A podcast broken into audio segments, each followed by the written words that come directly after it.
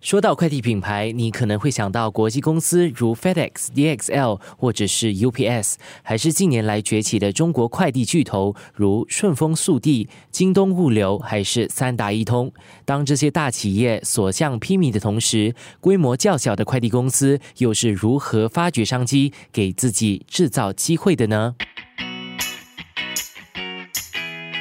生活加热点，快递人生。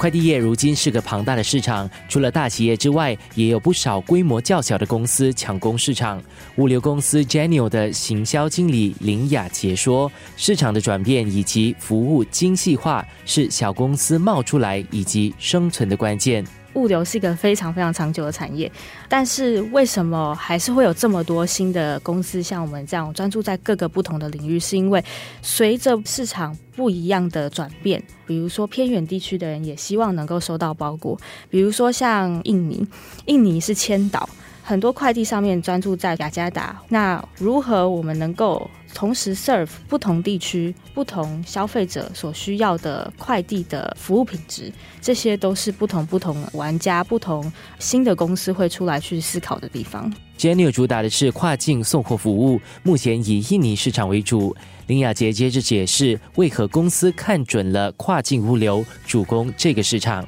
我们有看到在地的物流，比如说在新加坡在地的物流，马来西亚在地的物流，泰国在地的物流，我们应该要怎么样把这些 gap 串联起来，可以让在这个市场上面的整个网路是能够通畅的，让不管是商城的商家或者是品牌的拥有者，都能够把他们自己的商品。送到跨境的消费者手上，那再来是加上各个政府都在推动所谓的，比如说免税区，或者是保税仓，或者是各式各样的 support 跟 grant，协助他们的 SME 能够去出口。那所以这个是我们在东南亚看到，就政府啊，就各个的建设来说，我们都看到这样子的商机成长。物流方案平台 Pickup 主攻的是最后一里路的市场，让学生、家庭主妇、退休人士利用他们的闲暇时间来送货。公司在香港创立后，进入了本地、马来西亚和越南等市场。区域经理李志明解释，公司是如何看准商机，找到了自己的市场定位。起初在新加坡开始的时候，就是发现在这市场里面，主要有两种的服务啦，一个就是比较经济一些的，就是隔天到三天内把你的货物送到；另外一个就是算是比较贵一些。就是快递的专送服务啊，在这两种极端的服务的中间点，我们能够提供一个又经济，但是也是够快的一个送货服务。我们也是蛮认为，我们能够提供一个平台，让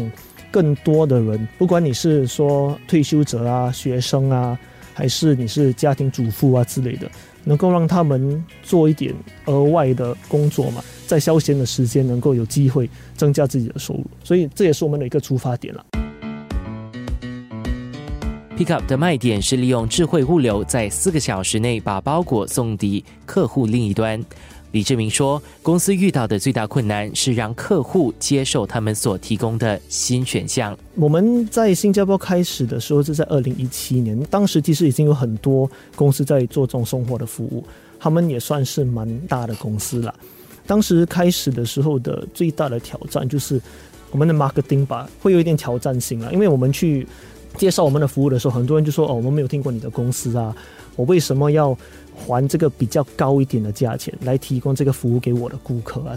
挑战是怎么样能够让这市场接受我们这种服务？然后，但是最重要的一点，我们是觉得现在的所谓的 last mile delivery 嘛，最后一里路对吗？现在的效率其实是有待进步，在这领域里面是能够取得更好的效率，就代表我们能够调低价格，把这一个更合理的价格带给消费者。跨境物流面对的困难和挑战又不一样了。林雅杰说，不同国家的条例和如何降低货物运到国外时的风险，是公司所要克服的困难。跨境物流一个很大的差别是。需要准备海关清关的文件，你需要了解说，今天我从新加坡送到泰国，哪些东西泰国不收，哪些会被海关没收，哪些海关会特别检查，哪些甚至是根本不可能。应该说，我们如何去跟上条例改变，才是最大的挑战。包裹接收到它，送到消费者的手上。每一次他有经手，每一次他有重要的 stage，这些全部都是透明化的追踪给消费者去看的。这个是我们在减少包裹遗失上面做的一个很大的努力。除了在服务的领域做细分，也有一些公司专送特别种类的物品。